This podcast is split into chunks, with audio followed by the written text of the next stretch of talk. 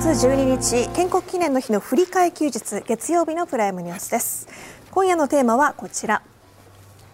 加藤勝信前厚生労働大臣と増田寛也氏に問う。日本最大の課題人口減と働き手不足の解決策です。それでは今夜のゲストを改めてご紹介します。まずは元内閣官房長官で前厚生労働大臣の加藤勝信さんです。よろしくお願いします。お世話になります。そして岩手県知事や総務大臣などを歴任し現在は日本郵政株式会社の社長を務めていらっしゃいます。増田博さんです。お願いします。よろしくお願いします。まずは経済への影響も懸念されている物流の2024年問題から伺っていきます物流の2024年問題とは今年4月からトラック運転手など自動車の運転業に時間外労働いわゆる残業時間の年間960時間を上限とするなどの働き方改革が適用されることによって起きる物流の輸送力が減るなどさまざまな問題のことを言います。これは2019年4月に施行した働き方改革関連法によるものです。長時間労働が常態化している運送業ではすぐの対応が困難ということで5年間の猶予期間が設けられていました。加藤さんはこの働き方改革の実現に携わってこられてようやくトラック運転手にも4月から適用されることになりました。現状どのようにお考えですか？そうですね。あのもともと、えー、私自身が働き方改革担当大臣をやらせていただいて、うんはい、働き方改革の在り方を議論し、うん、そしてそれを法律に落として今言われた5年前にその働き方改革関連する法律まあ、長時間労働の是正とか、それからまあ同一労働同一賃金とか、まあ、こういったものを中身としたものでありますけれども、まあ、それで5年間経ったただこの5年間の中でやっぱりコロナもあったりですね、はい、まあ、なかなかあるいは急激なあ燃料価格の高騰とかですねやっぱり取り巻く環境は大変厳しさを増している。に加えて、まあ、今日のテーマであるですね人手不足というものが非常に顕在化してきたしこれがま向上化している、まあ、こういう中でこの問題にどう取り組むべきか、まあ、政府においてもですねこの物流の改革をするためのパッケージを出したり、この間法律をすでにこれは議員立法で出しましたし、はい、これね、今回の通常国会には新たな法律も出す、あるいは予算でもいろんな手当もさせていただいておりますけれども、まあ、なかなかそうは言っても簡単ではないし、しかも時間を減らしていただきしながら、やっぱりそこで働く人の賃金は決して高くないですから、これを引き上げていくっていう、こういう課題にも直面しているというふうに思います。はい、今お話に上がったこの労働環境から見ていきます。はい、この年間の労働時間というのを全産業平均と比べてみます。年間労働時間大型トラックや中小型トラックは2500時間というところで全産業平均よりおよそ400時間ほど長くなっています。で年間の所得も見てみると全産業平均497万円なのに対して大型中小型トラックとそれぞれ低くなっているということなんです。反本さんえ加藤さんでもこの話っていうのはね要するにこう始めた時には働き方改革労働者の権利を守る。まあ過労死とかが問題になった時代もあって一方でもそれを進めていく中で日本経済の減速とか賃金の賃金の問題とか出てくるとこう簡単に進めなくなるような現象が今ぶわっと出てきていることもあって今伺っている部分というのはあるんですけれども進めた側としてここまでの運びにねもう少し何か配慮した方が良かったかなっていうその振り返ってみればって話いきなり伺うのもなんですけれどもそこはどうですか、まあ、そうです。ね、はい、この5年間の中でもっといろんなことがやれた、はい、まあ、それももちろん先ほど申し上げたようにコロナということで、うんはい。まあ、ややそれ当時想定していなかったことも起きたという事情があると思います。まあ、しかしただこれだけやっぱり賃金がのアップが求められて、はい、そしてやっぱり働き方自体がやっぱり今大きく変わっていく、まあ、こうした状況の中でですね、やっぱりこのトラックの運送事業のおいても、まあ、あるいは建設もそうだし、はい、医療も実はそうなんですがやっぱこれにはしっかりあの乗り越えていかないとですね、結果的にそこで働きたいという人たちがだんだん減っていくということになればですね、まさにサービスを持続的にですね供給していくということもできなくなってくる、あるいは我々が今の生活を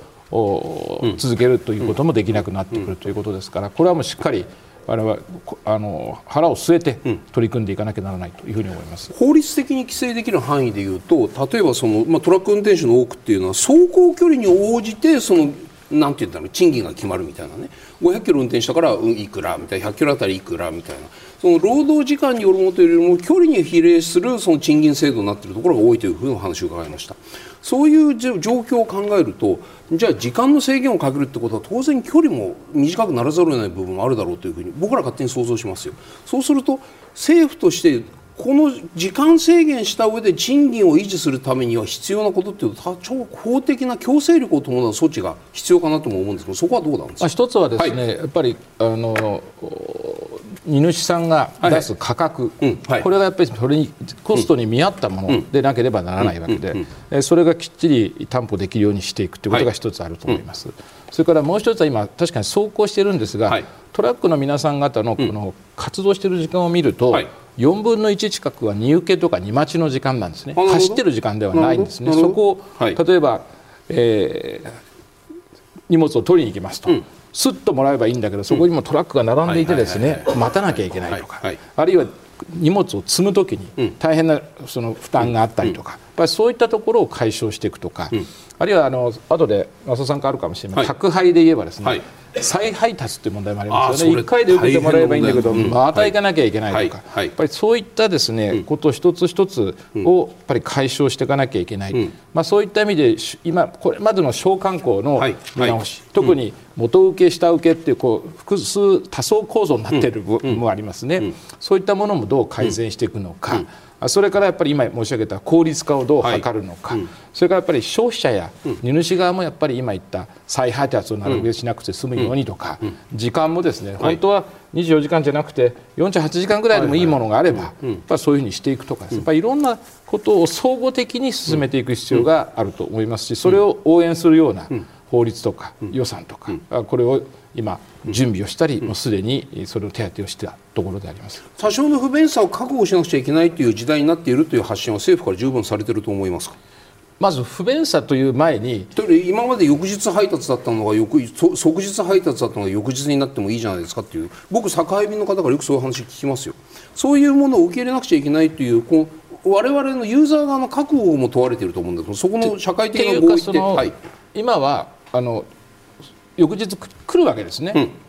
でも例えば2日後でいいですよっていうのがベースになってきて、はいはいはい。はい、昔あの速達ってあるじゃないですか。ありましたありましただから早くしたい人たちはその分だけコストを払ってもらう、うん、なるほど。でそうでない人たちはゆっくりでいいとい。うことになればですね、はい、まあ、それだけでも随分変わっていく部分があると思います。まあ、そこはちょっと専門家の 増田さんに聞いていただいた方がいいと思います、増田さんあれですか、今の速達システムとかって宅配便でこれからやってい。く可能性あるんですかいやえっとね今のところは、もう宅配便が基本的には翌日に着くような形になってるんでですね、はい。はい、あとそれ以上サービスをするとすれば、朝受けたやつをあの夕方にね、うん、もうあの届けるというのが、一部都内などでやられてるというふうに聞きますけど、うちの会社では基本的にはそういうところまでは手出しはしないつもりです。手出しはしないというのは、つまり企業としてそこに手を出してやりだそう焦げつくからちょっと危ないよねはい、あのー、いろんな理由もありますけれども、はい。うん、うちは全国ネットワークでもう過疎地域離島も含めてですね、うん、きちんとしたあのサービスを維持していくというのが基本になっているので、うん、どうしてもあの特に急ぎたいと、はい、都市部でそういう人はまた別のサービスを使い郵便で速達やってんだから宅配も速達やってもいいのかなって僕加藤さんの話聞いてあそうだと思ったんですけど、ね、それはまた別なんですか？あのやはり今回の働き方改革の関係で、はいまああのいろいろなドライバーのシフトを変えるということは一つありますよね、はいはい、それからそもそも人口減少で、ドライバーのなり手がなかなか、あそれね用意してあるんですよ。これすっごい減ってるんですよ、はい95年で98万人だったのが今どんどんどんどん減ってきていて2030年には52万人というこの状況ですよね。ですね。はい。はい、やっぱりこれは勤務が特に長距離になると非常に厳しい、うん。うん、あのあの企業うちは今あの途中でもちろん休みを取りますけれども、はい、あの12時間あのトラックに乗ってですね、うん、それであの荷物を届けるというそこをあの上限ということにしてるんですけどそれでも12時間連続運転というのが基本なんですか？当然のことながら休みは当然入れ入れますけれども、はいはいはい、やはりあのそういう形でのシフトになりますが、うん、ただそれですとなかなかやっぱりあの自宅にあの帰りたいという希望がありますよね、ですからあのそういうのも一方でありながら途中で中継を入れて、はい、中継の話はね後でね、はい、あの分かりやすいの分かりにくいような図を作ってありますね。で。すから、まあ、はい、そういう形で働く環境を大きく切り替えないとですね、はい、いけないということですがまだやはりそういう意味でも、うん、あのえー、特に長距離などはハードな、職場だというイメージがすごく強いんではないかと思います、加藤さん、この働き働き手とか運転手さん、ドライバーのその従事者人数が、まあ、ピーク時の半分になっていくという、まあ、もっと減っていくんですけれどもね、この現象については、状況については、特にこのぐらいの状況を想定しての今回のさまざまな運転面あのあの輸送事業における改革なんですか？いやそこ具体的な数字を前提にしていたかっていうと、はい、ちょっと私も明らかではないんですけれども、うん、まあ、ただ5年間猶予して、はい、でこういう形の規制を入れます、うん、等々については、うん、この物流業界の皆さんとも話をしながらですね、はい、あのセットしてきた内容ではあると思います、あのさやっぱりこう人口も減っていく中で働き手特にまあ物流のドライバーっていうのは一定数確保していないと滞るじゃないですか。そうするとどうやって数を揃えるのかというとやっぱり賃金だと思うんですよ。で賃金を維持するためにはどうしたらいいのかでは先ほどまさに加藤さんおっしゃったみたいにその運賃をね、まあ、配達料を上げる。それが結局結局はそのドライバーの収入につながると思うんですけれどもここの部分まあなんて言うんですか。値上げしやすい環境？運賃の？これは政府がどうこうっていう問題ではないんですか？あの一応ですね、これ銀立法で作ったんですが、はい、標準運賃という考え方をあの前回出しまして、はいはい、でその法律がここで一回期限が切れるの。それは延長すると同時に、まあ、標準運賃を実勢に合わせていく、うん、それからそれが適用してもらえるように、これは強制はできませんけれども、うん、まあ、していくっていう、はいはい、それからもう一つは、先ほど申し上げた元請け一次下請け二次下請けってその、多層構造になっていて、その間にだだんだんだんだん本来のこの価格が減っていってしまうという問題もありますから、そこがきっちり、まあ、仮にそうなったとしてもですね、ちゃんと契約を契約書というんですかね、はい。はい、それを明らかにするとか、はい、そういったことをしっかりやっていくとか、うん、まあ、そういった手当も今回入れますし、まあ、さらに言えばあまりにもこう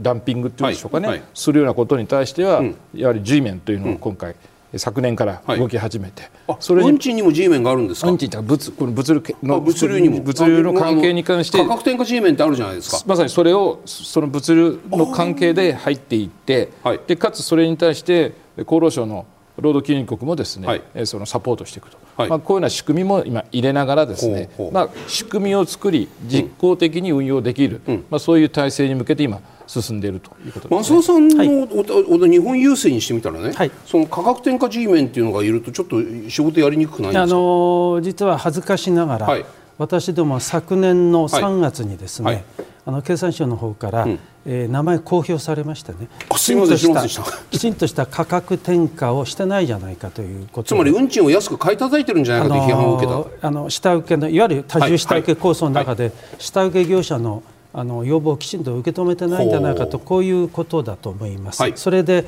絶対そういうことがあってはならない、うん、しかも今あの賃金アップがね、はい、あの民間としても、うん、あの最優先でやらなければいけない話ですから、うん、ということであの今までの下請けとの契約の体制いつも年度末に、はい、あのいろんなあの局でやるものそれから支社であるものさまざまあるんですが、あの一定の期間の間に必ずですね、あの価格転嫁をですね、うん、きちんと実行するようにということでもあの強くやって、はい、その後はあのもうそういうことないようにですねですからちょうど今ぐらいから年度いっぱい、うん、3月いっぱいまでが次のあの4月からの契約期間になりますので今、私どももそれぞれがどういう形で契約されるかをもう十分に本社直轄で見てます。いやもう春闘みたいなもんですよね。まああのですがそういうことをしないとなかなかですね、うん。うん、やっぱり職場環境が良くならない結果それをやってしまうと今度配送料の引き上げに当然つながりますよね、はい、ですから、はい。うん、あのまあいろいろご意見ございましたけれども、はい、あの私ども昨年の10月に、あの配送のですね運賃を値上げをさせていただきの基本料金ただ、まあ、こういうとちょっとあれですけど、はい、あの同業他社さんもい。ずれも同じような形でですね、最近はやっぱりあの、えー、こういうあの運賃とかそういうものの中には、うん、あの石油のガソリン価格とかい。ろんなもの入ってますから、そういうものを込み込みで、うん、あのライバル社は2回値上げをされたりとかいろいろございます、うん、なるほど。えですからそれぞれ工夫の中で飲み込むもの、うんそれからどうしてもお客様にお願いをしなければいけないもの、まあ、あのその際にはきちんと説明をして、なぜ値上げをしなければいけないか、そんなことを今やらせていただいています。もちろんこうなんていうんですか事業者の努力も大事ですけれども、私たち消費者のこの送料無料ばっかり選んでだめだっていうそういうところにもあるんです価格転嫁をしやすいような私たちのこの選択の仕方っていうのもこう不便さをちゃんと皆さんに理解していただくっていうのも政府としては何か発信はされてるんですか、まあ、一つはまずその価格は動くものなんだと、上がっていくこれから2 3 0年間、まあ、いわゆるデフレというのが止まってましたけど、うん私たち資本主義市場経済の中にいますよね、資本主義経済市場経済っていうのは価格によって需給バランスを短期的にし、長期的には構造転換をそれが引き起こしていくわけで、それが止まっていた、やっぱりそれが動きもともと動き始めていく、で特に今最初は原油とか小麦とか海外から輸入したものが上がったものですから、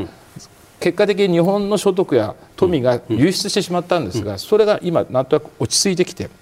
国内で回すということになると、賃金が上がる、そしてこういったサービス産業のコスト価格が上がっていく、まあ、こういう回転をしながらですね、実質賃金が上がるということを我々目指さなきゃいけない。でそのためにもやっぱり単に上げるだけじゃなくて、やっぱり生産性を上げたり、やり方を変える、こういう工夫が当然求められると思いますね。はい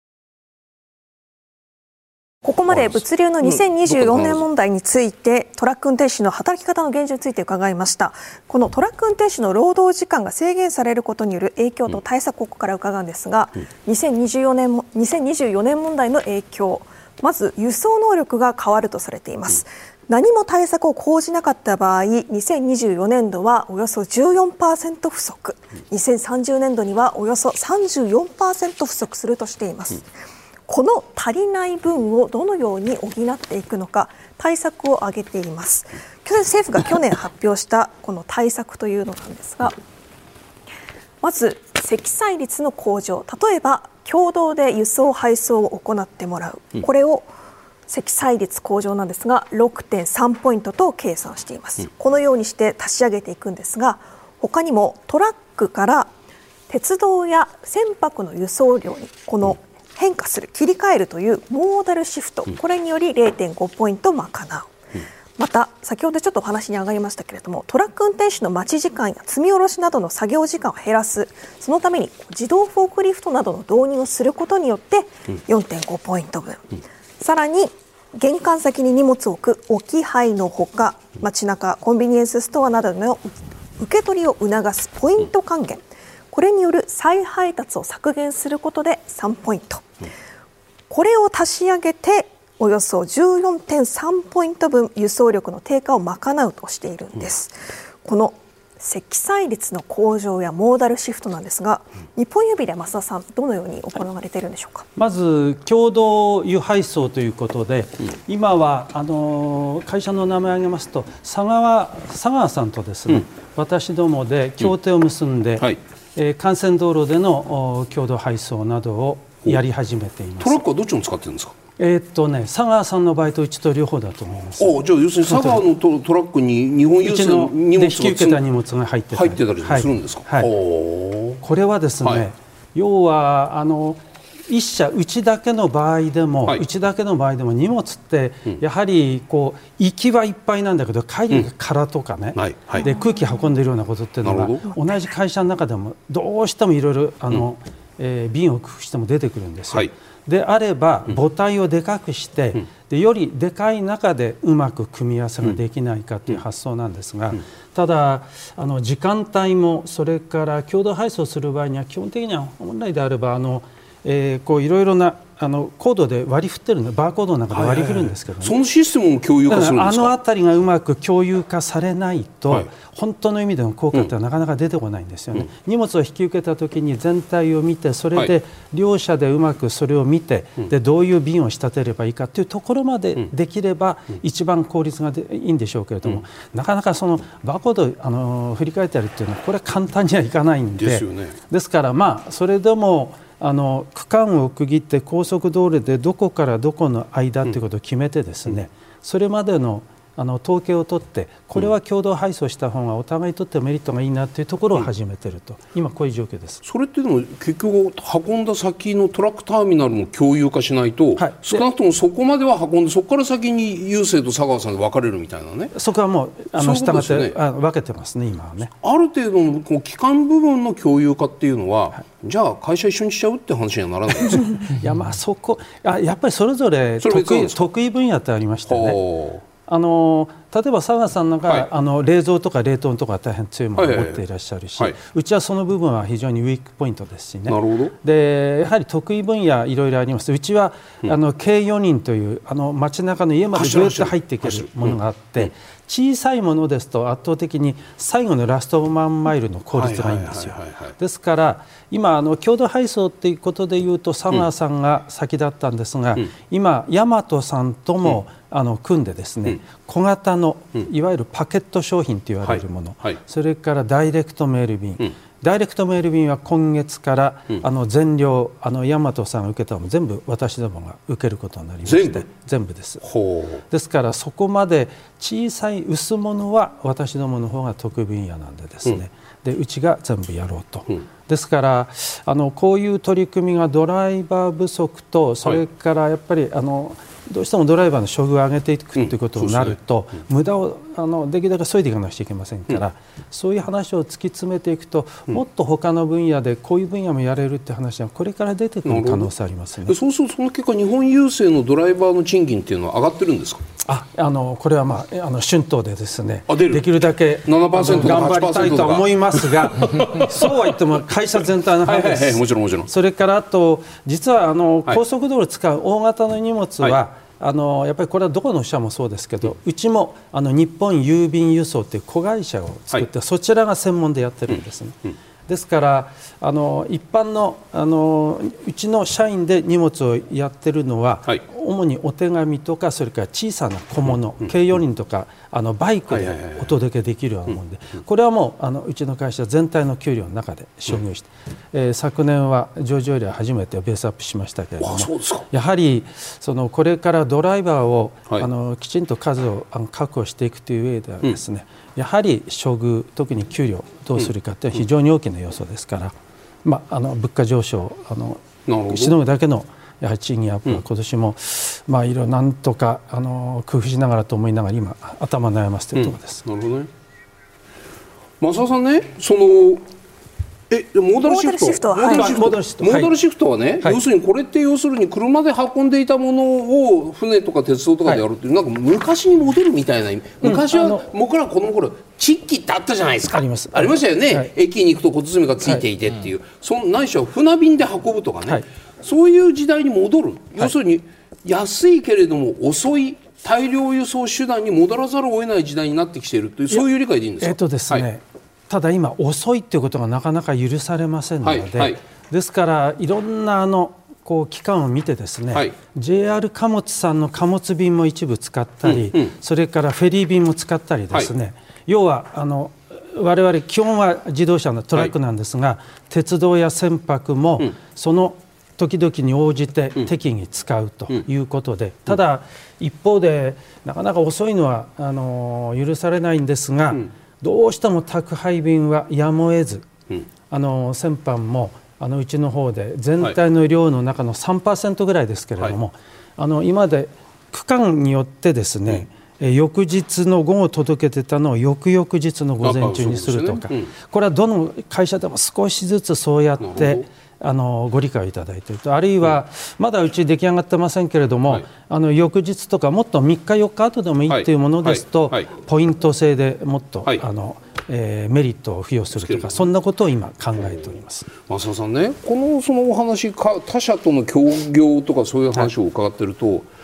ついこう23年前まではその言葉悪いか血みどろの戦いをこう繰り広げてきた競合他社ライバルですよね。で競合他社ライバルとこうある部分においてはもう急に仲良くなっていや僕一緒に運ぶからさ。っていうこのウィンウィンの関係に舵を切るところが、なんか心情的になかなかついていけないんですけど。あのいろんなあの、はい、お考えの方いると思います特に。戦いって言ってるわけじゃないです。か。いやあの、うちの会社というか、うちのグループのね、はい、特に日本郵便は以前から小指市でいうと山津さんと熾烈な、はい。うん、あの争いを新書便とかい。ろんなことで争ってきましたので、やはりそういうことをあのこう覚えてらっしゃる方にとってみると、本当にそういう会社同士がうまくいくのかっていう、そういう思いも率直にあるんじゃないでしょうかね。ただ、そうは言ってもですね、お互いの得意分野がこれからさらにはっきりしてくると思うんですよ。というのはうちはやはり軽四輪とかバイクで機動性に優れていると、ただし大きなものはなかなか取り扱えない。大和さんは基本ほとんど2トン車ですから、はい、小さなところであの大きなマンションでこまめにあの配達するとかそういうものはなかなか大変だと思います。あ住宅街の中でねきめ細かくやっていく、はい、と考えた時に一方で、うん、そのやっぱり働き手なり手不足ですとか、うんうん、それから働き方改革でもっともっと処遇を向上していくという時に、うんうん、あの完全にライバルだからライバルだからということでそこを無視するという時代ではなくなってきてですから、あの協力し合ってですね、はい。あのお互いにこういろいろ綿密にあの、考えて共同でやっていく部分と、一方であの例えば U パックのね、はい、こんな段ボールでも80センチとか100センチぐらいのところは、うんうん、あの熾烈な一方で競争はしてるそこはまあ戦ってるんですか、はい、それって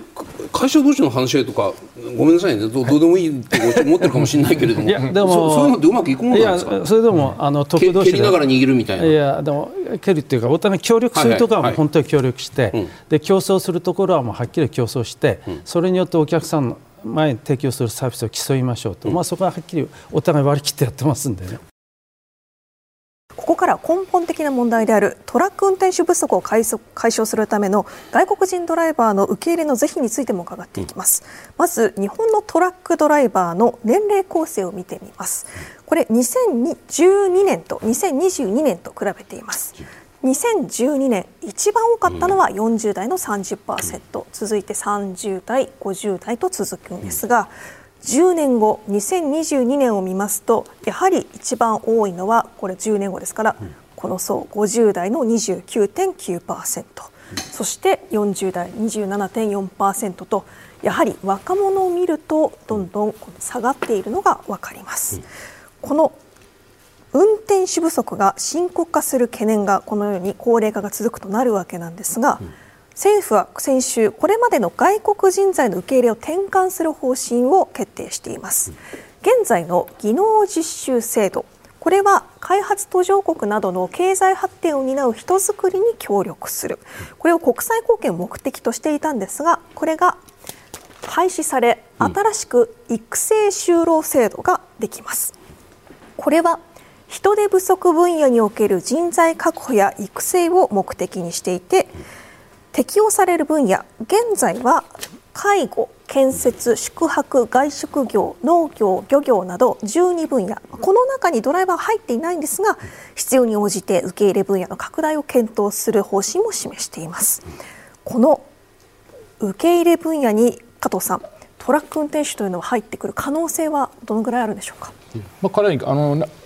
業界と、まあ、うん、トラックの場合は国交省ですかね、はい、が、はい、そこでよく議論していただいて、うん、まあ、あのそれに限らず受け入れ分野、うん、そういったところであの技能実習と、まあ、技能実習っていうかその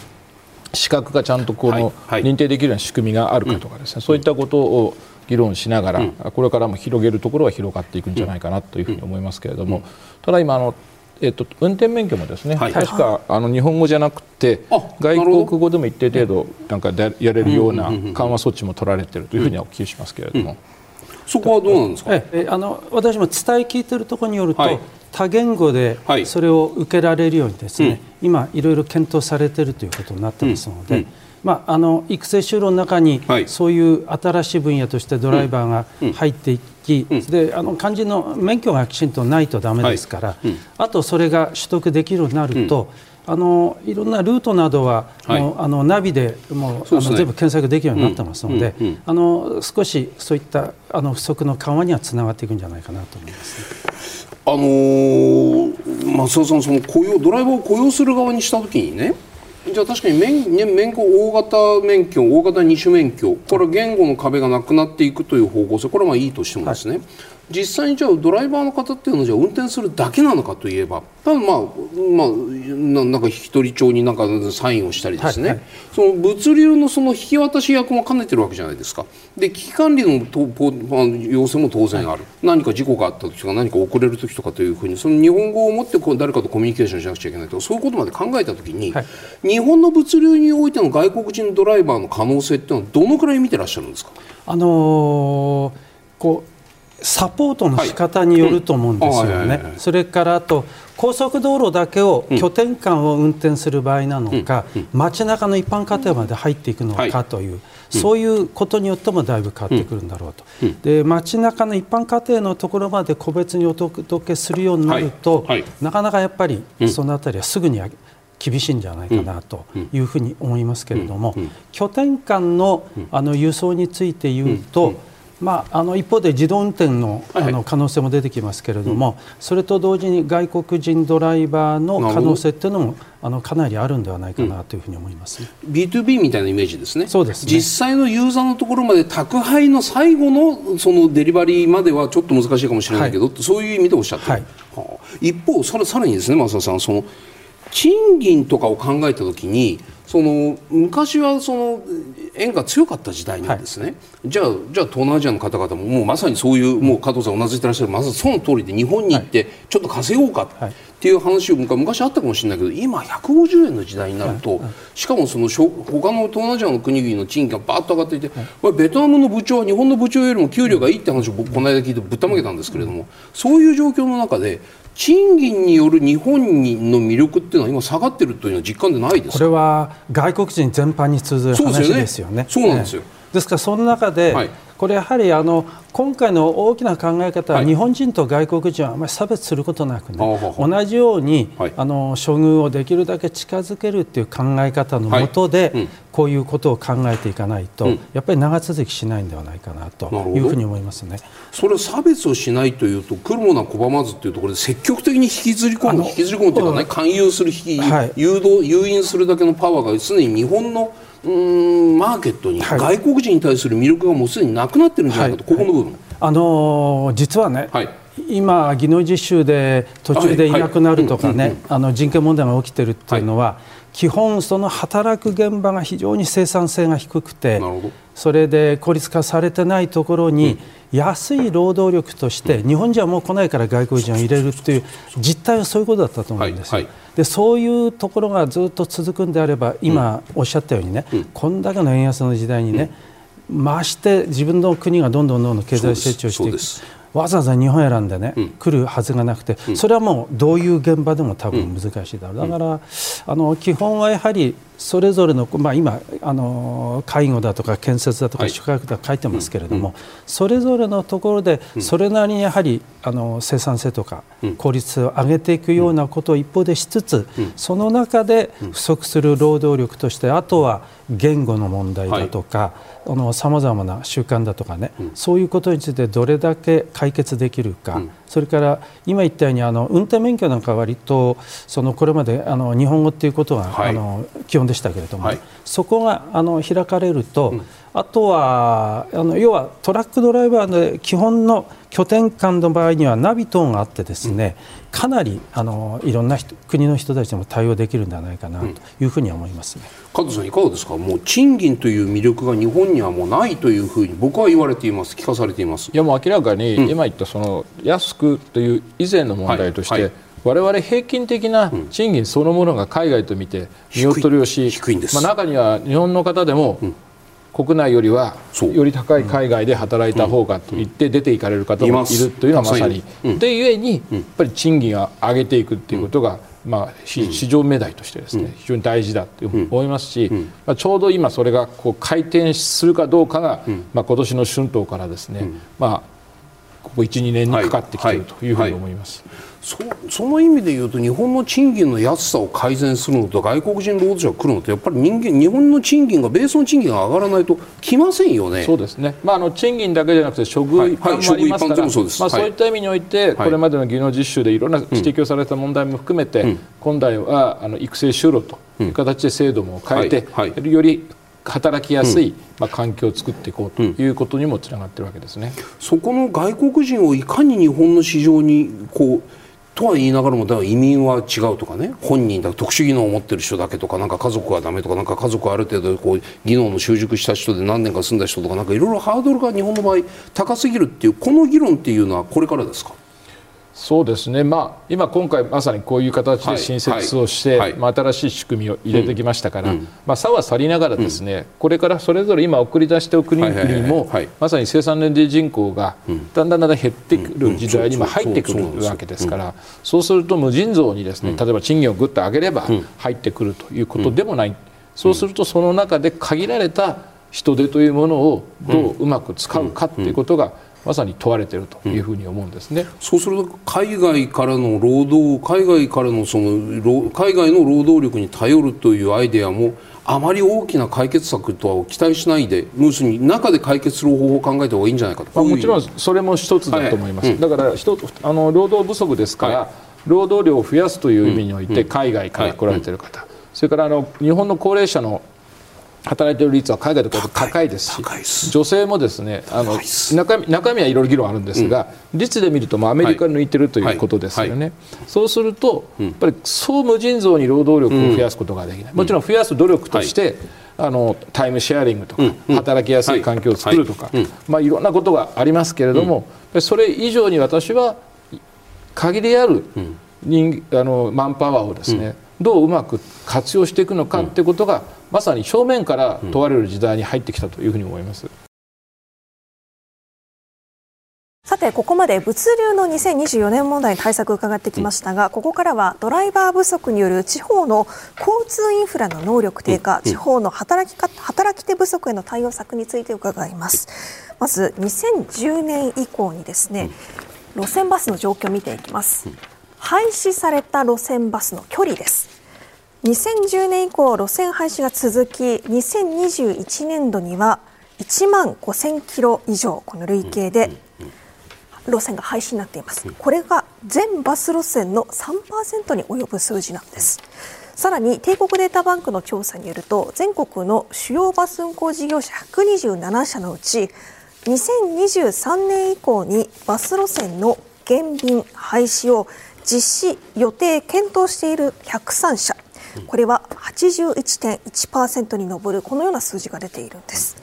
80年代の国鉄分割民営化で、まあ、多くの路線ローカル線が廃線になってバスに移行したんですがここに来て路線バスも苦境に立たされています。増田さんまず路線バスの重要性についてはいかがでしょうか、はい、地域のそれこそお年寄りから、うん、あの学生さんの、えー、通学の、うん、えー、足になってますので、うんあの最後まで何らかの公共交通を私は残さないといけないんではないか、うん、あのやっぱりこれを ただ今大変人口が減るとね、はい、業として維持することが極めて難しくなってる、うん、多分あのバス事業者さんはいろいろなあの工夫はそれぞれの会社ごとでやられていると思うんですけれども多分もう限界があ来てですね こんな数字になってると思うんですよ。で、えーと、何年か前56年前だったでしょうか、はい、あの独禁法の特例が地方バスについて認められて、はい、これはあの地銀とあの地方バスだけ 2つ例外が認められたんですが、はい、会社同士で、うん、あのえっと、時間とかね運賃をいろいろ相談してもいいと。いわゆるあのカルテルにそれは当たらないと、うん、そうやってあのよく地方からですね、例えば中心部のあの県庁所在地の県庁の辺りになると、うん、あるいは駅の辺りになると、うん、各社のバスが全部競合するようなことが見られてます。はいはいはい、それはいかにもあの非効率だろうと、うん、それで時間だとか停留所とか、えー、あの料金もね、均一にしたりとかいうようなことでもっとあの大勢の皆さん方にバスを使っていただこうという、このあの協議が独禁法の例外ということで認められるようになったんですね。それによってあの少しこう利便性が上がって少しというかかなり利便性が上がって、うん、あのお客様があのそれによってまたあの新たに復活したなんていう話も聞きますので、うん、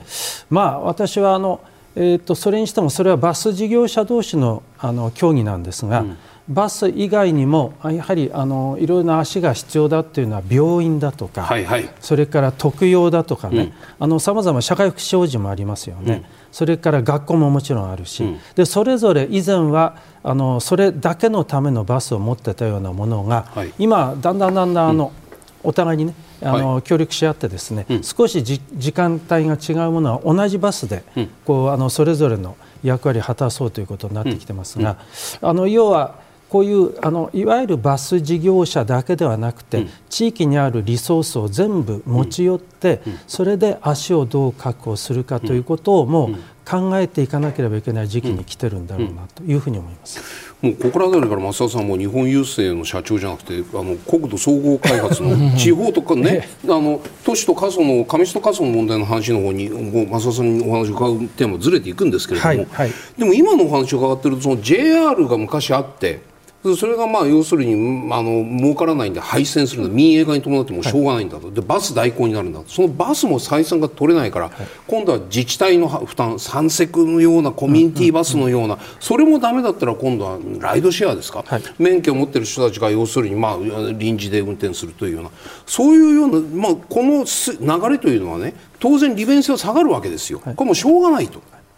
というまず前提で考えなくちゃいけないということでよろしいですか？なくなるより、はい、あなるほどあのいいんではないかというふうに、はい、あのその新しいサービスが思えるかどうかでしょうね、うん、そこのところは。それとあの今、やはり、はい、あの問題意識が、あの国土交通省の方でもこの問題強くて、はい、あのえーと、地域公共交通リデザイン会議って言いましたかね。そういう会議体が実は私もメンバーなんですが、はい、それから JR のあの社長さんとかね、うん。うん、それから地方路線バスの再建をやった会社の、えー、社長さんだとか、はい、そういう方々が皆さん入って、うん、であの自治体の方も入って、うん、あのもう一度どういうふうにこの、えー、公共交通をですね、うん、確保していくかということを今検討しているんですけれども、まあ、そういう会議自体が出来上がってきたというのはやはり、あの今言ったような深刻な状況がね、もう差し迫ったものであると。で結局そこの中で廃止ですから、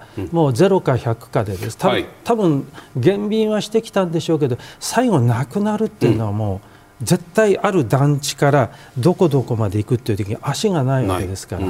とあの高齢化しているところはね、完全に陸のことになってしまうわけですよね。ですからあのそれはやはりあの社会的にもさまざまな、もっと別の、はい。例えばそれによってあの病院のアクセスが落ちればですね、うん。健康上の問題も出てくるしそれから、まあ、お金に換算すれば、うん、あの保険財政の、ね、問題にも響いてくるかもしれませんしさまざまな社会不経済が出てくるわけですから、まあ、やはりあのこの路線バスを一事業者だとかあの路線バス事業者同士だけで、はい。はい、あの議論するところもう少しこう視野を広くするところに、まああのこう直面してるんだろうというふうに思います。加藤さん今の松田さんのお話を伺ってるとなななんか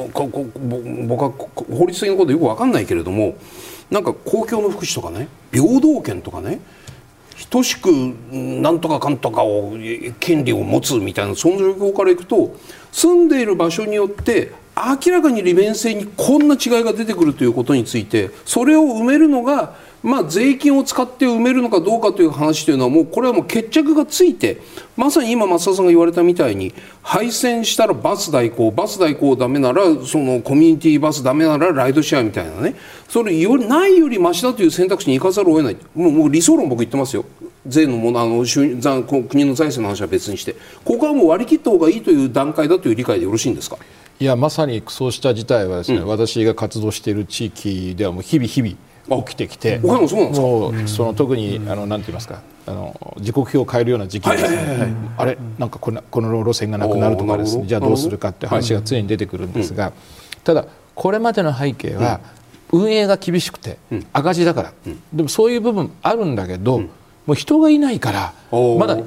まだギリギリ維持できるかもしれないけども人手がいないからもうどれかを、まあ、どっちかと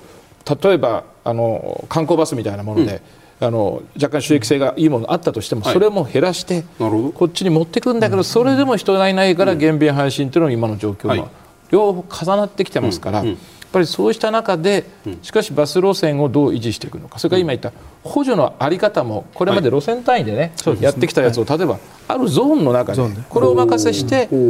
ーまあ、経営のですね裁量をこう広げる中でうまくやっていただくとか、まあ、いろんな工夫。それからさらに言えばそのバス業者の方だけじゃなくて地域の方がやっぱりそこでどういうやり方を要するに地域システム自体をどうしていくのかいうところも議論してもらいましょうっていうのが今の流れで、まあ、今回今私どもの地元でですね、はいはい、JR のあの路線をどうするかっていう議論の中で単にそれを配線するだけじゃなくて、はい、地域のその今言った足をどう確保していくのが、やっぱり今の方々に、あるいはこれから地域が存続するために必要なのか、そしてそのために必要ならば、実証実験もやるというかね、国から出してですね、やってみる、そういう段階に来ていると思います。それはなんて言ったらいいんですか？こう間違ってたらごめんなさい。直してください。要するにあの非常に危機的な状況を先送りするための努力と見たらいいのか。ないしは痛みがあるから痛み止めを打つというふうに聞こえちゃうわけですよ。そうじゃなくてもう例えばああの後で伺いますけれども人口日本が8000万人とか僕は6000万人以下にダウンと落ちるような試算の方を信じちゃう方なんですけれども今の人口が半分になるという将来を見越した時に50年後とか60年後とかに見越した時にその状態を見越して先に大きく切った方が後々の人たちはより幸せになるんじゃないかというそういう選択肢。今こうだから少しずつ手を打って少しなんかこう痛みを止めてないしはその配線を先延ばししてっていうこの議論で日本は間に合うんですか？いやだからそうではなくて、はいはい、まあ、50年というかどうか分かりませんが、はい、一定の先行きを見通しをしながらですね、どういうふうに回していくことが、やっぱり地域が存続できるか。ぱりそういう観点に立って、うん、ぜひ私たちはやってもらいたいと思うし、そういう議論が行われるように、やっぱりいろんな環境を作ったりですね、あるいはあの努力をしていかなきゃいけないし、はい、ある場合には保障制度で、はい。はい、こういう方でいくんならこういう仕組みがありますよってことも考えていくことが必要だと思います。だからもうこれ1年1年伸ばしたも限界に来てるわけですよね。で伸ばした瞬間に次の年になってパツッと切れるし、うん、しかもこのままいくと路線バス業者さんもかなりこのコロナの中でですね相当な収益が悪くなってます、はい、でじゃあそれを取り戻せるだけの収益があるかと、うん、そんなことは決してありませんから、うん、やっぱりそうすると業者さんそのものの存続ということも問われてきているというぐらいの強い危機感を持ってですね、うん、やっぱりこの議論をしていかなきゃいけないと思いますね、ま、松尾さん今のお話いかがですか、はい、要するに地域の人たちのね、はい地域の人たちに覚悟を求めるような行政の判断が求められてるんじゃないかなと僕は思って伺ってるんですが加藤さんもお返事もいただきました。どうお聞きになりますか？あのまず加藤さん指摘で非常に重要なことは、はいうん、従来は廃止になる主な原因は収益性が悪いから、はい、まあ、あのやっぱり採算が合わないと。はい、とか今はですね多少まだ体力はあるけれども、うん、ドライバーがいないから確保できないからって、それでもあの、えー、やめざるを得ないという話があの出てきてあのちょうど、あの数日前ですがね、あの新聞にも夕張の例が出てましたけれども、まあ、やっぱりそういう理由だったようのようです、ですから事態は非常にこう複雑になってきているというふうに考えられるんですけれども、でその地域の人たちも、うん、その状況っていうのはやはり人手不足だとかそれから足が非常に厳しくなるっていうのは、うん、あのやっぱりだんだんだん肌身でいろんなところから感じてくると思うんですよね。よね。そうするとじゃあそれに対してどうしていったらいいのかっていうのは、やはりそれぞれがあのある程度の考え方というかですね、あるいはここまでは我慢しなくちゃいけないんじゃないかという話も当然出てくるでしょうし、そこはまあやっぱりあの火をつけるのはやっぱり自治体だろうと思いますけれども、自治体がそういうあのことについて地域の皆さん方のご意向だとか意見を交通事業者だけでなくもう少し広く関係者と議論する場を設置するということがやっぱり大事でですね、今そういうその場作りが各地域でだんだんだんだん今行われてきていると思う、ね、そこは増田さんからご覧になって各自治体のね基礎自治体ですよ市町村、はい。はい、自治体の首長が、はい、そういう話をこうなんていうの？生々しい話をきちっと有権者に伝えてねもう我々こういう状況なんですと、うん、ここは諦めなくちゃいけないんだっていうような話をちゃんとしてるのかそういう話をしようとすると当然対抗馬が出てきて、はい、い。や私は敗戦させませんと。でこれ勝っちゃったりするわけですよ。そういう状況、日本の政治、地方政治、どうご覧になりますか、あのー、2, 2つのタイプ、やっぱりあると思います。はい、あのー、非常にあのこれはバス路線ではないんですけれども、あの今までやってきた施設をもうどんどんどんどん、あのこう閉じざるを得ないんだということをもあの心底地域で話をしてね、やってる首長さんもいらっしゃるし、それから先ほどおっしゃったようにね、あの市としては交付金でしょうけれども当選したらこれだけの交付金を配るということですね、そうやって出てきた方が67人最近の選挙で見て、かなりの確率で当選してます、う。んまあ、しかし当選した後議会から反対を受けて、うん、あのそれが実行できなかったりね、うん、それから、まあ、少し実行したけれどもあの公約通りいってないとか、はい、いろいろ後であの苦労されてますか？ら、ただあのそれはもう決して私は望ましい姿ではないと思ってますし、うん、それからどれだけその全体像が、うん、あのきちんと住民に伝わるかということにもよるんだろうというふうに思います。で、あの実はいろんなサービスがなくなる中でこういう、あの路線バスの話っていうのは、はい、多分一番最初に出てくる話。あそうですかあの今まで見てますと JR の廃線の話が多分一番最初で、それが鉄道からバスに変わって、それが今そのバスすら廃止、あるいは会社を潰さなきゃいけない、こういう段階に来てると思うんですよ、ね、なるほどねでちょっとね、増田さん、はい、その話、その話、コミュニティバスとかライドシェア、そのバスの次ですね、はい、鉄道、バス、コミュニティバス、ライドシェアという順番でもしこう進むというか、まあ、悪化していくとした場合に、コミュニティバスの導入事例数というのは右肩上がりで上がっているし、さらにそのコミュニティバスも、まあ、だという時のライドシェアですよね、ライドシェアって、でもあれ、二種免とかいらないんですよね、はい、普通免許でいいんですよね。で、はい、多分ねあの私言いたかったのはこの話で、はい、バス路線の廃止っていう前にですね、今出てきてるのはコミュニティバスもっと小さいバスでですね、それであのいろいろなあの予約等々をですね、うん、使いやすい形にして、うん、それで来てもらうようなそういうあのもっともっと費用のかからない形に切り替えようとか、はい。うん、それから最近のあの議論はライドシェア、はい、まあ、日本型のライドシェアではありますけれども、うん、もうそもそもタクシー会社もないようなところでは、はい、もっともっと自由なライドシェアがあってしかるべきじゃないかということで、これはあの、えー、と向こうの関西の養父市なんかでですね、あの認められているのもありますから、あの工夫の仕方はまだもう少しバリエーションあるんじゃないかなと思います。加藤さんこの話ねコミュニティバスはがあるのかといえばそれには例えば中型免許二種免が必要なところもあるかもしれないし中型免許が必要だしもっと大きいコミュニティバスだったら大型免許が必要かもしれない。でライドシェアに関して言えばまあ人口が少ない地域、まあ、過疎地域ですよ。過疎地域においてライドシェアって言ったらもう70以上のおじいちゃんが運転する車でで80のおばあちゃんの病院をやるみたいなね都会だったら免許返納しなさいっていうこういう話が肩たたきで起きるような状況が地方の過疎地域においてはそれをしないと足がキープできない。こういう状況だという認識でよろしいんですか？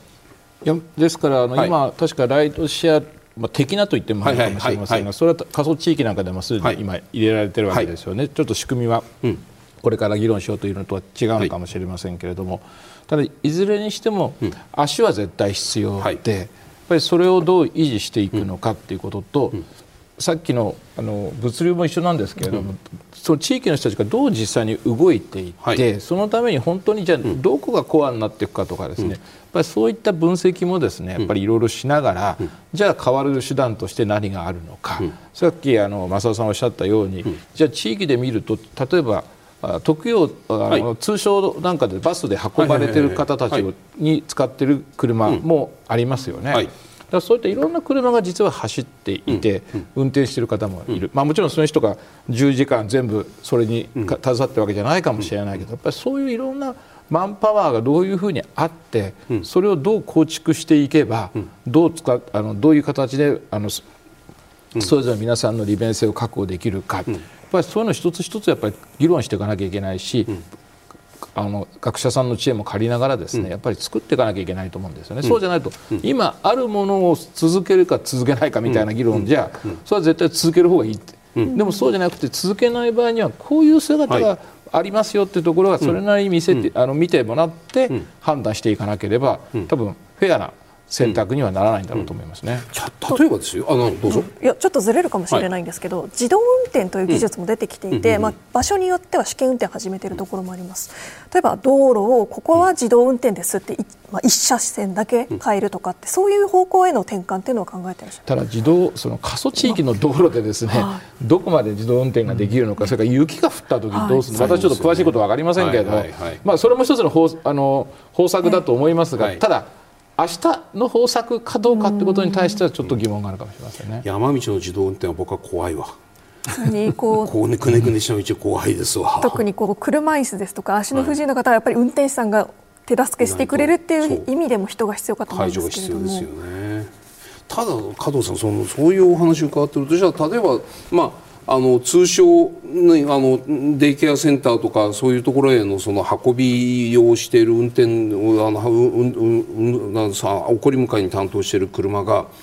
運転手さんも含めてじゃあコミュニティバスの役割も果たすということは物理的に可能であるとしてもその人たちがドライコミュニティバスまでその業業種を仕事を拡大するためには当然それ賃金というインセンティブが必要になってきますよね。もちろん賃金も必要だし、はい、それから実際どこでニーズがどの時間帯に発、はい。はい、生まれているのか、うん、じゃあそれがそこじゃなきゃいけないのか、はい、平準化できるのかできないのかとか、まあ、いろんな議論があると思うんですけど、うん、そういうのやっぱりいろいろやってみながらですね、要するに今あるやつ絶対私たちは変えたくないっていう気持ちは分かるけれども、やっぱりそこは少しこうあのどの時間帯に行くかとか、うん、行く行かないじゃなくて、どの時間帯に行くかとか、うん、そういった意味での選択っていうのは少し幅を持って考えていただけると、うん、もう少しバリエーションができてくるのかなというふうに思ったりもしてるんですけどやっぱりそのお話いろいろ伺ってるとどうしてもこうなんだろう地方の皆さん過疎地に住んでいる皆さんは特に不便であるこれも隠しようがない状況に特に人手不足の時代になるともうそれはむき出しの事実として過疎地に住んでいる人たちは足がないしさまざまなところでそのハンデを背負わなくちゃいけないというのがはっきりしているというふうにこれそれでよろしいんですよね。もうそれはもうやっぱりあの過疎地で住むのと、うん、都会で住むの。もちろんそれは都会は都会なんでいろいろデメリットもありますけれども、はい、いろんなサービスを享受できるという意味においては、うん。うん過疎地というのは不利な地域だというふうには思います。かといってじゃあじゃあ社会保障の予算がねその地方そういう助けが必要な人々のところに手厚く分配されてるのかといえばほぼほぼ人口比例の部分もあって。まあ、学あの学校に対する補助金なんかも含めてですよ。やっぱりそういうものっていうのは人口が多いところにドンと落ちて過疎地に対する負担というのはあの分配というのはどうしてもこう1人当たりのパーヘッドでいくと少なくあの少ないとは言えない、まあ、でも少ないかもしれない。全体のパイとしてはもう全然少ないですよね。この部分っていうのは先ほどのやっぱりその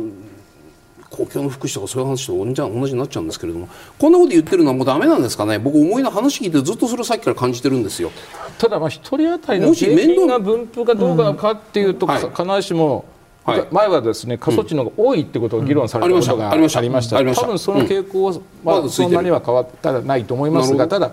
人当たりが多くても1人の数が少ないとですね結果的に必要なお金は確保できないということはあると思いますしそれからやっぱり感じるのは自治体のこの財政事情がですね、はい、やっぱりずい。ぶん違いますよね、はい、やっぱりこの東京23区と私の地元で比べるとですね、はい。まあ、いろんな事情が違うから、うん、こっちでは提供できることも、はい、やっぱ懐事情でできないということも確かにあるというふうには思います。そこもちろん住むところの自由っていうのはあるんですけれども、うん、例えば大都会まで行かなくても小都会、まあ、ちょっとずつコンパクトシティまで行かずともこう集めるっていうことにして、インフラをちゃんと整えますっていうような議論っていうのは進むものなのこれはよくあのその議論はあるんですけど、えー、ということは今ここの山の上に住んでる人はじゃあどういうことになるんですかっていう議論が必ず出てくるのでやっぱりそこは丁寧にやっていかなきゃいけないと思いますけれどもしかしそこを見極めながら少なくとも今は継続するにしても将来的な姿はやっぱり考えながら道を作ったりですね、インフラを整備していくということは必要になってくると思いますね。そこのプランをやろうとしたのは富山の森市長ですよ。うちの番組3回ぐらいお迎えしてね森さんに増田さんにこの回伺いたいんですけどね、はい、やっぱりあの富山で森さんがやったことっていうのは、分散している高齢者に、ある程度そのトラム、はい、ね、じゃあの路面電車の範囲内に近づけるところまでぐーっと集まってもらって、はい、で公共定性の高い住宅なども用意して、はい、でそこに住んでくださいと。強制はしません。用意をしますと、はい。はい、そういうところに住んでいただければ便利になるし安心度も高くなるからという、こういう誘導ですよ。強制じゃなくて、こういう時代がもう全国的に始まっているという理解でよろしいですか？もうあの森市長の、あのところにずいぶん私もあのお話を聞かせていただきに行きました。で毎週と言っていいぐらい土曜日にはですね、うん地域に行って、今の、えーと、富山流コンパクトシティの考え方をです。ね、はい、小さな単位で集めてですね、もう本当にもうあの必要って言っていいぐらい、そういう 座談会をですね、はい。はい、繰り返し繰り返しやってましたんで、それでご本人おっしゃってたのには、ようやっと少しずつ理解が広がってきたが、でもまだまだだといろいろ反対論もあるしと。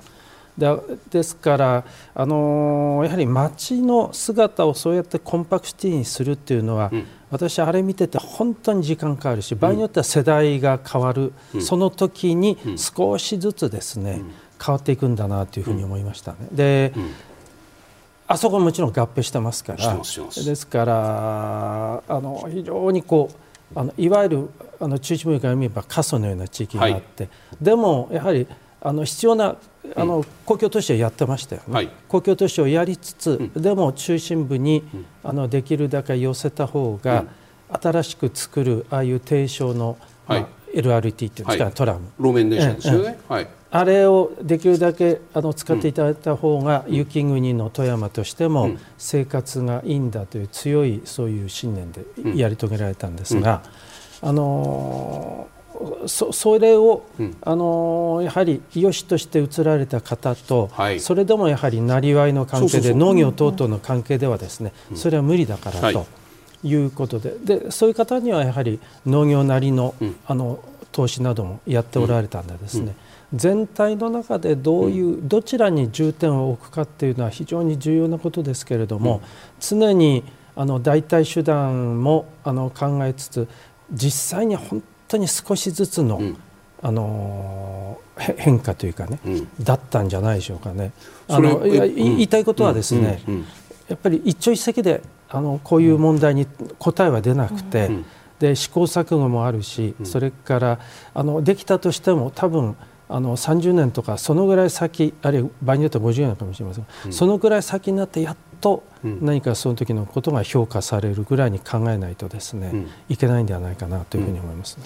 加藤さん今のお話どう気になりますか、まあ、確かに富山の森さんは30年はかかってないですよね、うん、10年ぐらいかけてじっくりじっくりやっていってこうちょっとずつ皆さんに動いてもらって便利な生活ありますよっていうふうにこうこっちの水は甘いぞみたいな感じで集めるっていうね。あのやり方ってあのぐらい手間かけないとやっぱりダメなんですか、まあ、それはやっぱり民主主義なんだと思いますし、はい、やっぱり地域の方もいろんな考え方もあります、はい、もちろん世代によっても違うわけですよね。うんうんやっぱりそういった声を一つ一つ丁寧にしながら、やっぱりそれなりに納得していく中で答えを出さないとですね、それこそまた選挙になったら違う話になってしまったり当然するわけで、まあ、それはある意味では選挙っていうのはそういうもんですから。やっぱりそれに向けてしていかなきゃいけないし、しかし単にしかし単に通ればいいって話じゃなくて、やっぱりその地域が持続可能なものにしていかなきゃいけないっていうのは、そこで住んでる人たちもみんな思っておられるわけですから、やっぱりその中でいろんな議論をしていく。またそこでまたいろんな知恵が出てくるかもしれない、うん、これの積み重ねだとは思いますよね、だから急激にボンっていうのは、今言われたように、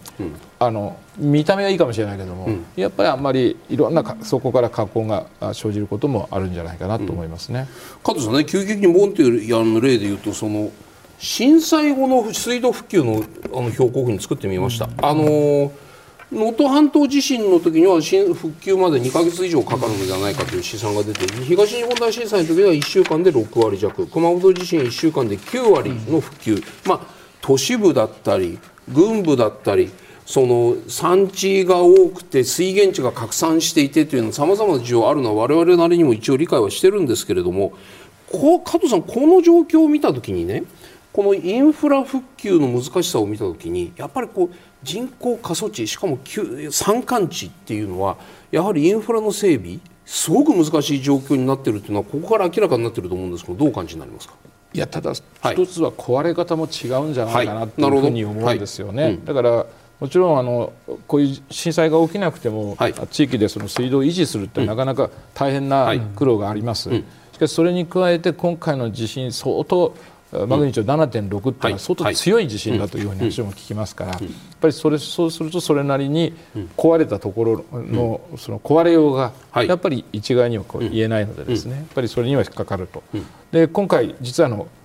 今年の3月までは、はい、あの私が3回やった厚労省なんですが、はいはいはいはい、4月から国交省に移るんです、はい、あの水道事業が上下水道両方ですよね、ねそうす。ると上下がつながあれ上下ってつながらないと流れませんから、まあ、そういった意味ではしかも今度補助率も少し上がるということにもなりますまあ、そういった制度はついてきてるのででしかも人もいろいろ入ってますので、はい、まあ、もちろんできる限り早くに、まあ、水道ってのは生活を支える基本ですからね、一日も早くそれを普及していくべく、まあ、皆さん本当に頑張っていただいていると思います。増田さんいかがですか、地方のこのインフラに対するなんて言ったらいいんだろう脆弱さ、はい、今回の地震でもすごく我々目の当たりにしてる部分あるんですけど、どうお感じになりますか？特にあの私は本当に深刻なこれから深刻な半島部ですね、はい、半島、はい、日本でもいくつかあのありますけれども能登、がこれだけ大変なのは今加藤先生おっしゃったような揺れのあの激しさとかね、それからインフラ道路が1本ですからね、で基本水道というのはその道路を中心にこう枝分かれしていくわけですけれども、うん、あそこ半島周遊道路はもう完全に壊滅してますよね。なるほど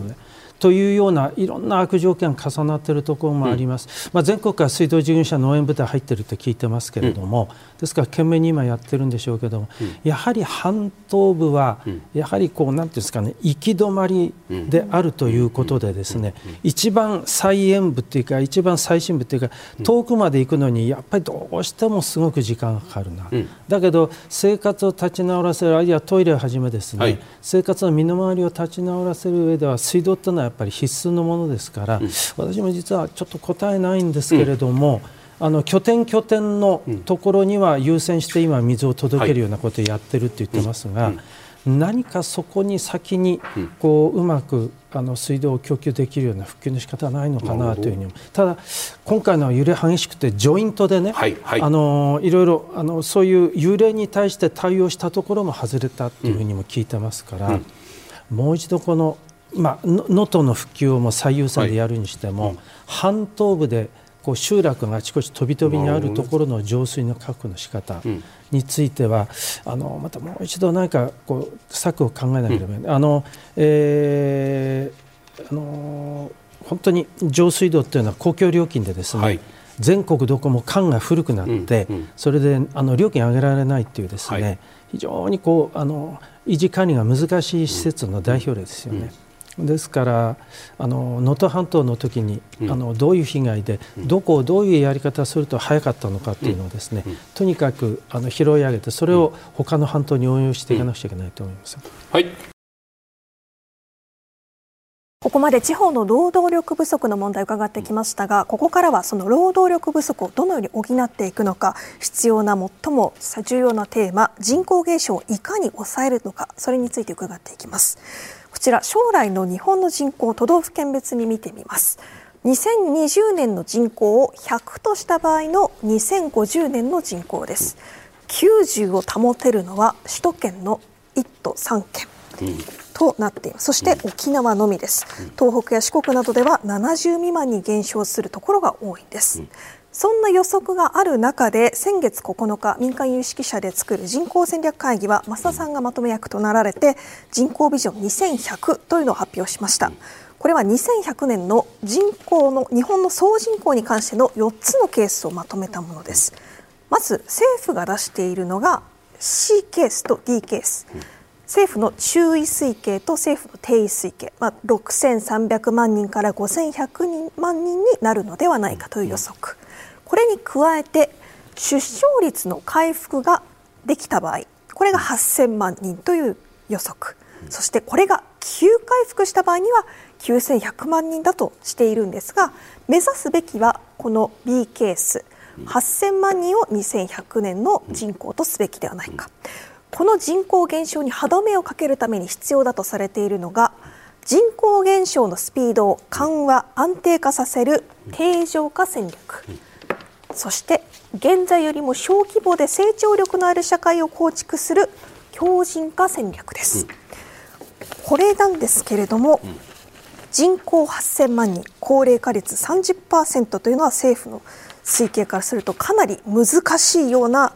目標とされています、うん、この8000万人を維持するために増田さん出生率どのくらいを想定すればいいでしょうか？まず出生率ですけれども、はい、あの2.07というのはですね、はい、人口置換水準と言われている、はい、要するに人口維持するためには、うん、えー、合計特殊出生率2.07が必要だと、はい、で8000万人という先ほどのケースを言いますと、うん、2060年にあの2.07に出生率が上がる。2040年に1.6、2050年に1.8、うん、そして2060年に2.07まで回復すると、その B ケースになる。で政府があの先般社会保障人口問題研究所が発表しているケースは、うん、あの注意推計っていうのは、はい、まあ、これが一般的に年金などでもよく使われるんですが、うん、これは6300万人ということで、あの合計特殊出生率がですね、えー、大体平均で1.36ぐらいですね、うん、それから定位推計これはもうもっと人口がずっと減るんですけれども、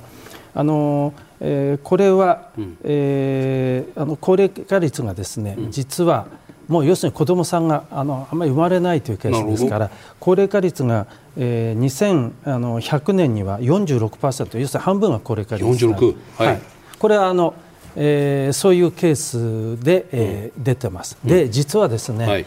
あのまあ、まあ少し悲しい話になりますが今まで社人権で出した推計の中で、はい、まあ、通常いろんなあの政府の計画は注意推計を取るんですが、うん、最近はほとんど定位の方に近く あの動いていると。あの実際の人口はね。はい。でこの数年はコロナ等もあってさらに極端に出生率が下がりまして、うん。はい、出生率は今1.26まであの過去最低下がりましたが、うん、むしろ生まれてくる子どもの数むしろ率よりはもう数。数の方が問題になってくるくらい、うん、昨年は70多分2、3万人ぐらいになるでしょう。えーと、今年はこれからですけれども、多分70万を切るんではないかというぐらいの勢いで今下がってきているわけですね。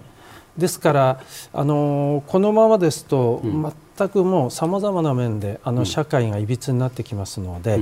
あの提言として先ほどおっしゃった、うん、まあ、これはあの前の商工会議所の回答の三村さんが、はい、あの議長で私は副議長という形なんですが、はい、そこではみんなのあのこれではいかんという努力目標として、うん、なんとか先ほど言った B ケース、うん、要はあの出生率で換算すればえー、2060年まで2.07になるような対策をきちんと行いましょうと、うん、でそれは2つあってですね、うん、あの人口が今こう下がってきて将来予測でそこで安定するっていうことも見えないんですよね、はいはい、2100年が通過点で、うん、その先多分もっと下がっていくような、うん、そういうことではないかと、うん、要するに人口がもし2100年で定位ケースで5100万人も安定するんだったらもっと前に出生率が回復してないといけないことになりますので、ですから出生率が回復して人口減少のスピード、はい、あの急落しているカーブを少しずつ緩やかにしていくようなものを、まあここでは定常化戦略、うん、それから、うん、あの一方でですね、はい、今よりも人口は間違いなく減ることは減るんだけれども、うん、その小さな少ない人口の中で豊かで住みやすい社会を作っていくことに資するようなものを強靭化戦略と、こういうふうにあのやる対策も2つに分かれるだろうから、それぞれをまあ、これからあの政府挙げて、噛み上げて、あのしっかりとやっていこうと、まあ、大体こういう提言になってます。加藤さんね8000万人6000万人5000万人っていうこのシミュレーションを見た時に、まあ、8000万人というのもかなりこう甘いというか希望的なニュアンスが強い数だなという今見てる人はみんな感じてると思いますよ。そうした中要するに政府の将来予測と政府の将来に向けたさまざまな政策の基本にあるものは何を基準に置いているのか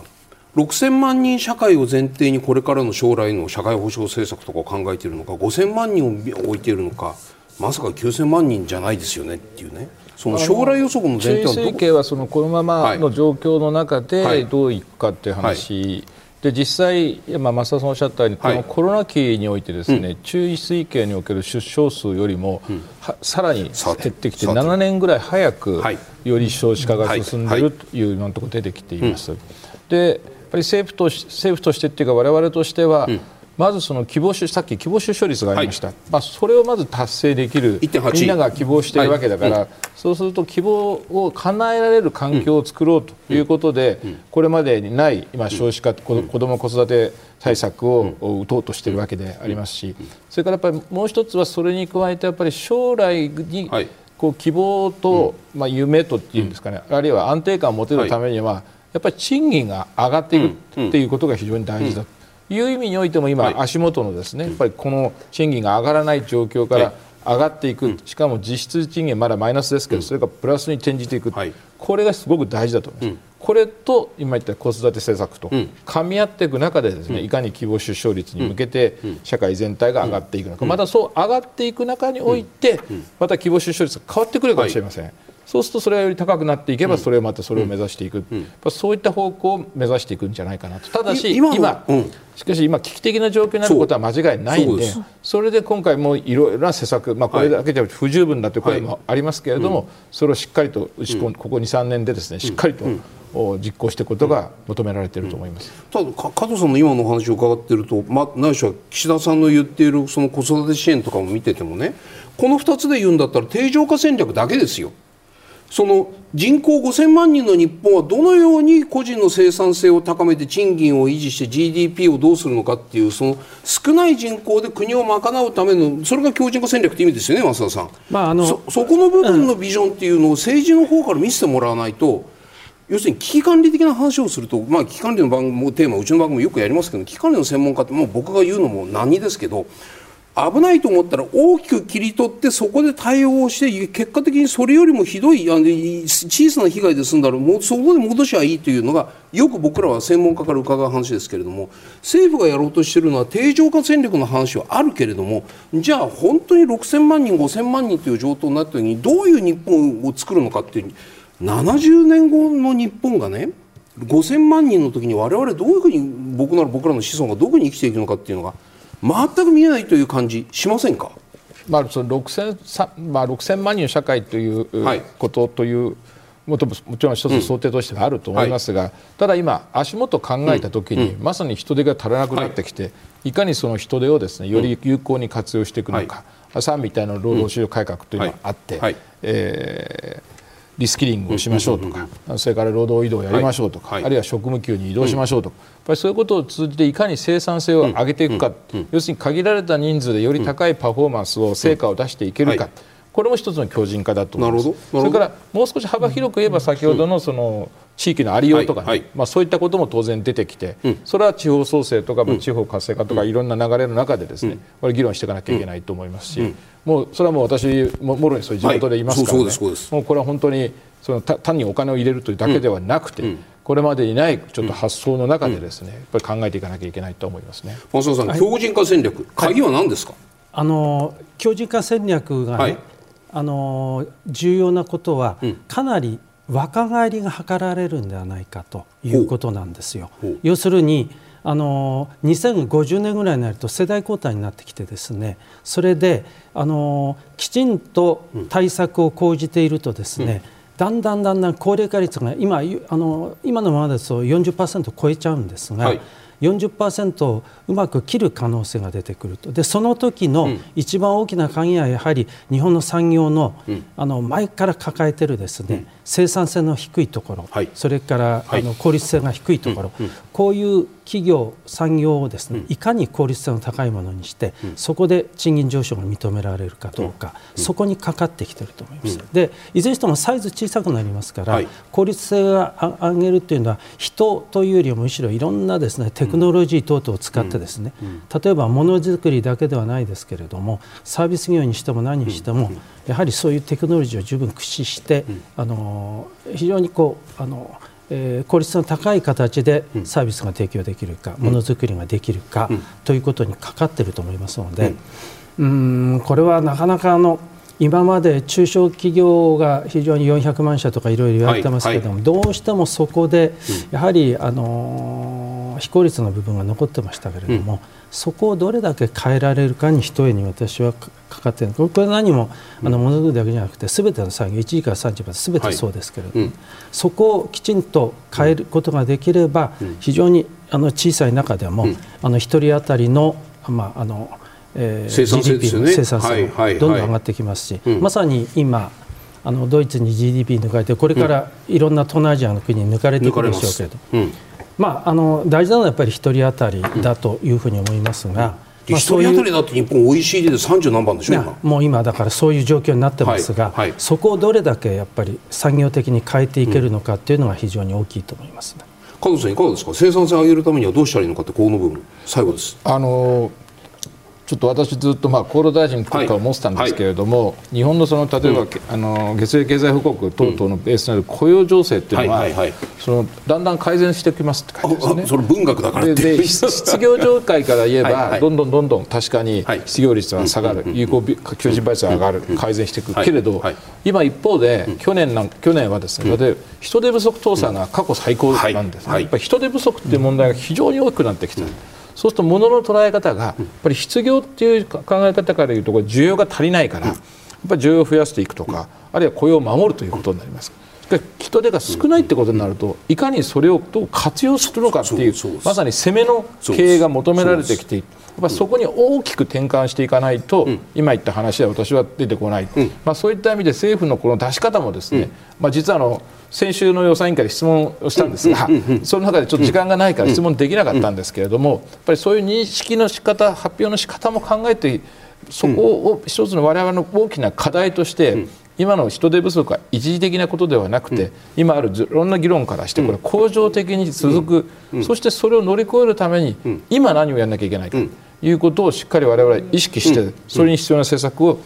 政府としては打ち込んでいくし経営サイドから言えばそれに対応してもらうまさにそれをもう必死でやる時期でそれを乗り越えていくと、まさに強靭化ということにつながると思いますね。だからそうすると未来のために今ちょっと苦しいけれどもというふうに言う正直さが求められているというふうに僕に聞こえます、はい、そういうことを言おうとすると絶対反対側からうちは絶対企業倒産させませんという政党が出てきますよ。どうしますか？ですから企業を倒産させないためにもですね、うんじゃあどうするかっていうことですよね。させないってじゃあ我々も倒産させませんっていうふうに言うべきなんですか？倒産させないというか倒産しないようにするために何を何が求められていくのか。それを我々が支援をしていくなるほどね、それは結果的に倒産をさせないということではなくて、しないための体質強化のために必要なことという意味において、ある意味淘汰みたいな統合みたいなものも避けられないというのをどこまで匂わせるかというところ、まあ、いろんなやり方があると思いますけれども。ただ今のままい。ったらどうなってい。くのか、うん、じゃあ人手がどこかから湧い。てくるか、うん、そんなことは全くない。わけだから、やっぱりその現実を踏まえながら、それぞれの置かれてい。る状況の中でそれはい。ろんな戦略があると思い。ますから。やっぱりその戦略を我々はい。ろんな施策を使ってそちらでそれぞれの企業が対応できるあるいは乗り越えていけるそれを応援していくというのは私たちの役割だと思います。ここでゲストの皆さんから人口減少が進む日本が目指すべき将来像についてご提言いただきます。加藤さんお願いします。はい、はい、えー、先ほど申し上げましたけれども、これからより人で、えー、人手がだんだん不足していく恒常的な人手不足時代に入ってきているわけでありますから、それに対応していくためにも、まあ、今ある人であるいはそれよりもう少し将来は少なくなるかもしれない、まあ、そういった中でどうそれを乗り越えていけるのか。やっぱりそれをいろいろ考えていただいてやっぱり分野をいろいろ絞っていくとか展開していくとか、あるいは IT 使うとかロボット使う。いろんなやり方があると思いますけれどもやっぱりそれを正面から考える時代来ているというふうに思います。はい、増田さんお願いします。はい、えー、賢く祝言って書いてますけど、うん、要はあのこれからしばらくの間人口が急カーブで減っていく時が一番辛いところでそれを乗り越えると少しずつあのまた社会が馴染んでくると思います。で縮減って書いてますが、えー、縮む、それから減らす、まあ、あの今勝田さんもおっしゃったようにですねやはりあの取捨選択も必要になってくると思いますしそれから何があの一番いいのかって先ほどの今日の議論の中でもテクノロジー使ったりそれから女性外国人いろんなことありました。全てを使いながらとにかくこのしばらくの間をどう乗り越えるか。それにもう最優先で取り組むべきだと思います、はい、お二人ともありがとうございました。